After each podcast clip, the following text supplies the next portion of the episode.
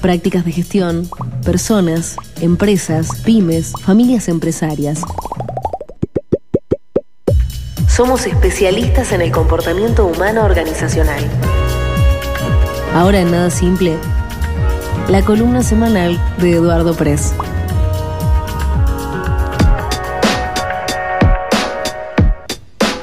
Bueno, llegó la columna de los viernes de Eduardo Press, que acá lo estoy viendo porque está con la camarita prendida, con toda su elegancia y toda su prestancia. ¿eh? Allí está para, para acompañarnos. ¿Qué haces, Eduardo? Buen día, ¿cómo estás? ¿Cómo te va, Marcelo? Buen día, ¿cómo están? Bien, todo bien por aquí, con muy nublado y con mucho frío para, para esta hora de la mañana. Acá estamos en lo que pareciera ser, está apuntando una hermosa mañana de otoño. Sí es. Ayer, veo, ayer, veo, el sol reflejar en su cara, lo envidio. Sí, tal cual.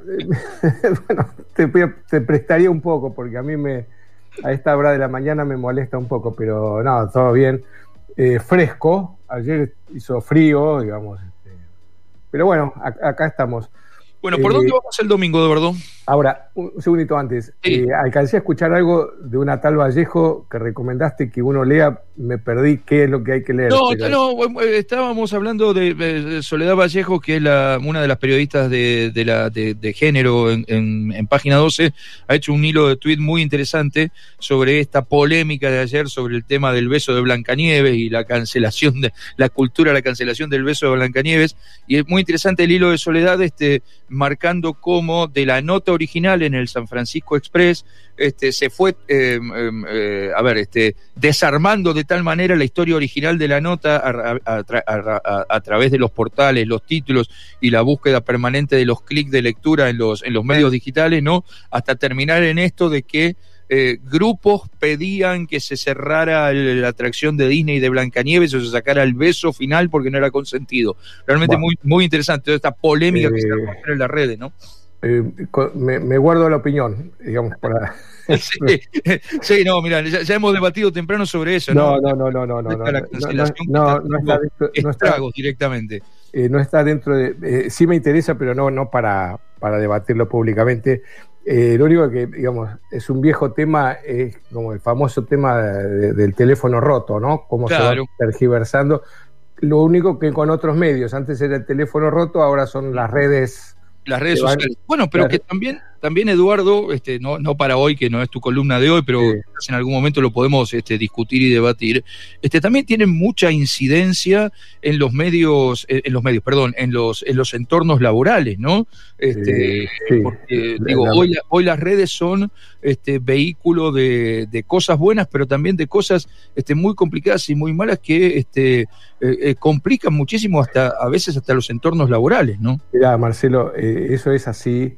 Eh, el uso de las redes con las nuevas tecnologías eh, ha, ha, invadido todos los campos, atraviesa transversalmente cualquier ámbito y cualquier campo, eh, lo cual no quiere decir que haya mejorado la comunicación, yo creo que al, al contrario, pero como yo suelo decir, la culpa no es de la herramienta, sino de quien la usa. Uh -huh. ¿no? Yo muchas veces uso el ejemplo del martillo. El martillo puede servir para romper la cabeza o para clavar un clavo. Depende de, de, de, quién, de quién lo maniobra el martillo. Este, no le echemos la culpa a las redes, uh -huh. no le echemos la culpa a la tecnología. Eh, somos las personas las que usamos y las que le damos uso y le damos sentido a, la, a, a, las herramientas. Bienvenidas sean. Nosotros estamos hablando, yo estoy en Buenos Aires, vos estás en Mendoza, estamos hablando por Google Meet con la computadora gracias a la tecnología. Por supuesto que trae cosas buenas, es buenísimo. Uh -huh. este, pero el, el, la, la, perversión de, del uso es humana, no es de la tecnología, digamos. Este, esa, eh, por lo menos es como lo pienso yo, ¿no? Este, es, bueno, es, es un al, tema apasionante y ya seguramente algún viernes lo vamos, sí, lo vamos a discutir. Sí, sí, por supuesto, cuando, cuando quieras, más allá de que, de que vaya en alguna nota o no, es un tema. Eh, yo, yo en, en, mis libros está escrito, digamos, porque yo trabajo mucho sobre la comunicación y este, no eludo el tema de las nuevas tecnologías, los, los cambios vertiginosos que se dan, este, eh, tanto a favor como en contra, ¿no? Digamos, no en contra, digamos, todo el, el, el, buen uso y el mal uso que se hace, se hace de las redes. ¿De qué va el domingo? Este, yo también leo diarios este, y salió el otro día una nota en uno de los llamados diarios nacionales, que la verdad que no me acuerdo, sé que lo escribió una mujer, no me acuerdo ni, el nombre de la mujer, ni, ni, el contenido total de la nota, pero hubo algo al comienzo que me llamó la atención, que decía que, no se que todavía no se había inventado el control remoto humano, ¿no? esa, esa especie de fantasía de que uno puede apretar un botón, una tecla de un control remoto y otro puede hacer la voluntad de uno. ¿No es cierto? Entonces eh, hacía referencia a este, para en las casas este, que los chicos este, levantaran la ropa del piso, que tendieran la cama, ¿no? que la gente... Y bueno, lo, desarrolló más, más cosas, incluso con este, esta época de la pandemia, si uno pudiera con un control remoto hacer que la gente guardara la distancia, usara los barbijos, no se, no se amontonara en las cervecerías, como, sería maravilloso. Va, no sé si sería maravilloso, digamos, pero este, no existe. Sí, maravilloso, útil seguro. bueno, la primera parte, la, de la, habitación de los adolescentes, no sabría lo que pagaría por tener uno así en mi casa. Mira. No, ya sé, pero bueno, otra vez estamos en el mismo tema, ¿no? Este, la responsabilidad no va a estar en, la, herramienta, sino en quién la usa y para qué la usa.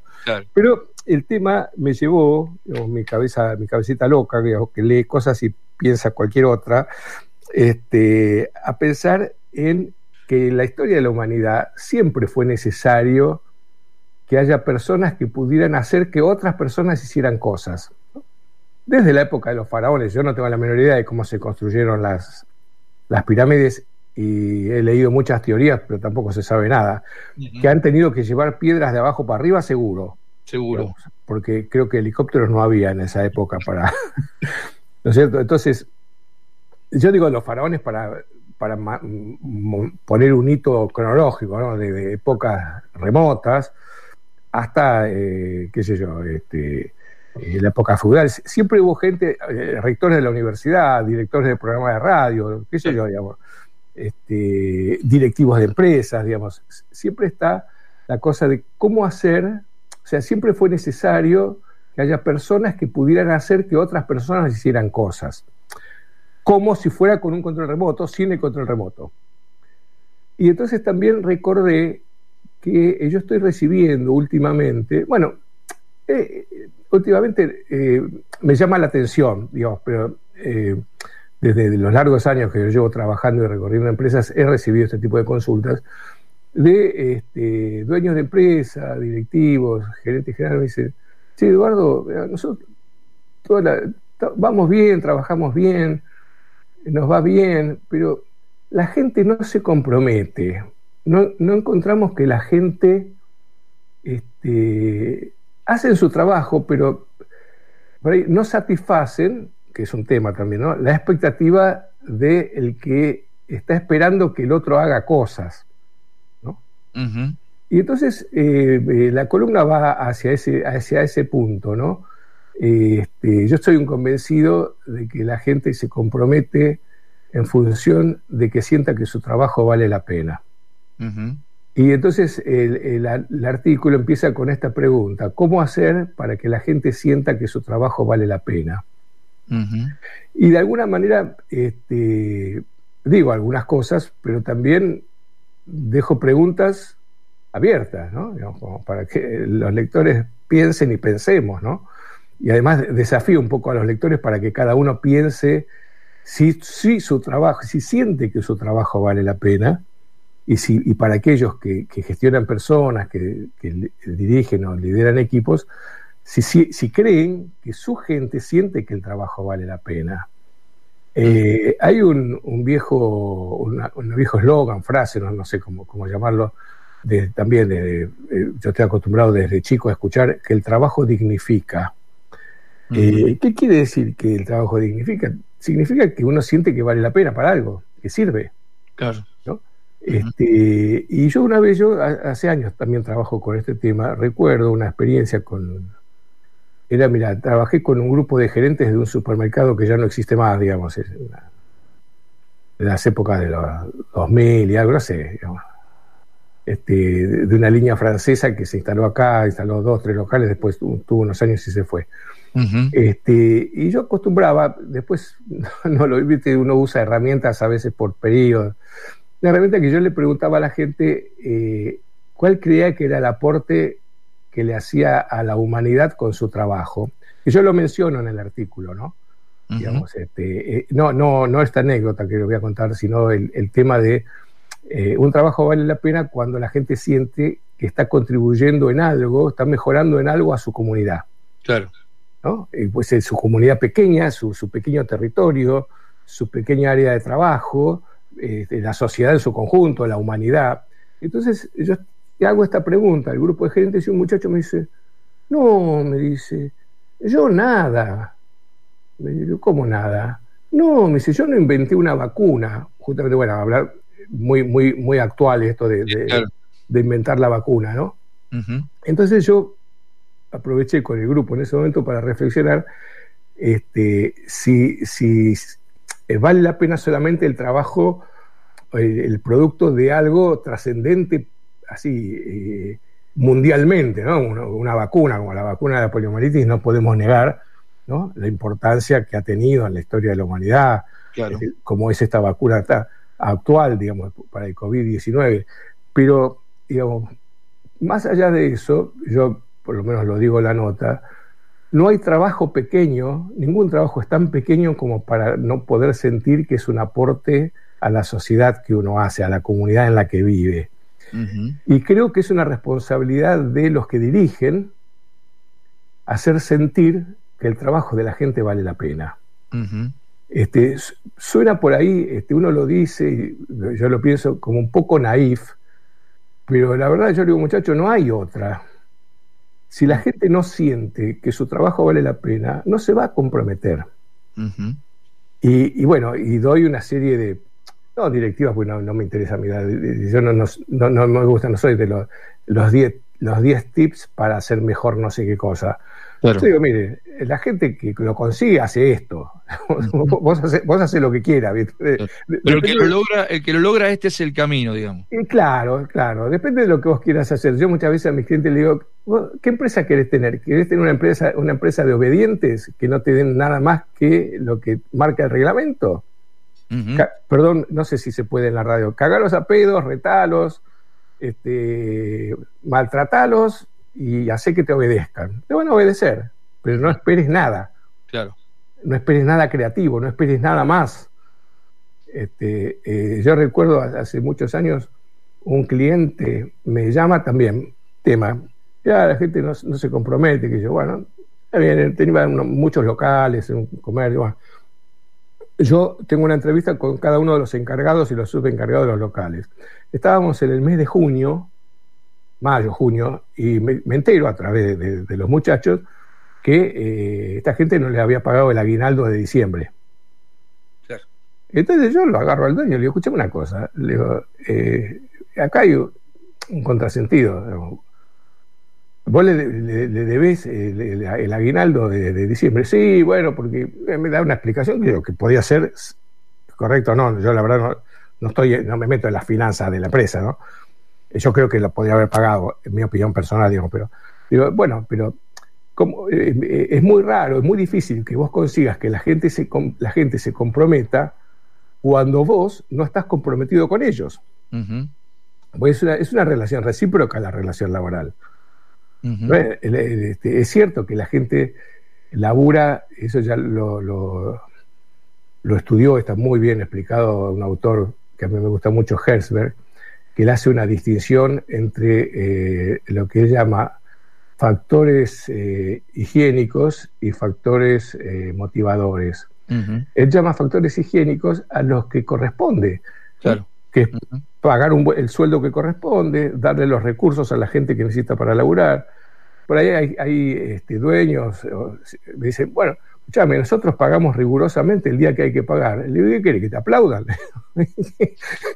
los, famosos, los famosos derechos y obligaciones, ¿no? Que también, que también van en este, en este, en este ámbito, en este ámbito laboral.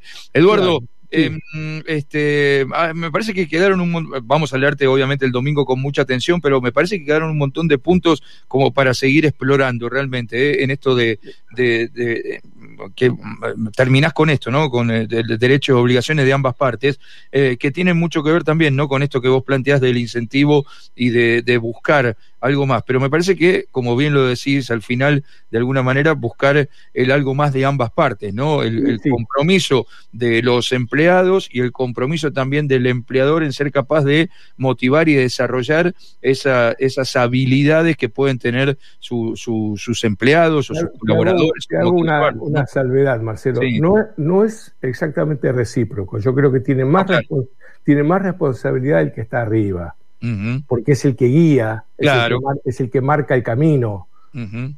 y, lo, que tiene que dejar es libertad para que los demás eh, lo hagan.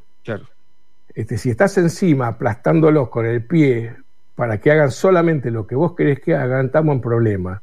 Y sí, yo estoy de acuerdo contigo y, yo te agradezco que lo digas porque a mí lo que me gusta es generar este, eh, reflexión que la gente, no, me interesa bajar línea, me, interesa provocar eh, que la gente piense, que, repiense y que reflexione sobre su propio trabajo, en dónde está parado, qué está haciendo, qué quiere hacer. y ¿A dónde quiere ir? Al fin, al fin y al cabo, los emprendimientos comerciales, laborales, todos son como la vida. Tenemos que por lo menos tratar de por lo menos trazar un primer camino, saber a dónde queremos ir. Después, bueno, puede llevar o no nos puede llevar y hay un montón de cosas que, que te cambian este te cambian el rumbo, ¿no? Pero saber transmitirlo para que la gente lo haga. Si no lo transmitís bien y no no sos este sincero, este, la, la, gente cree, digamos, bueno, otro tema, ¿no? A la gente no le gusta hablar de plata. La gente, la gente cree que solamente y me consta que, que en las empresas solamente se habla de plata.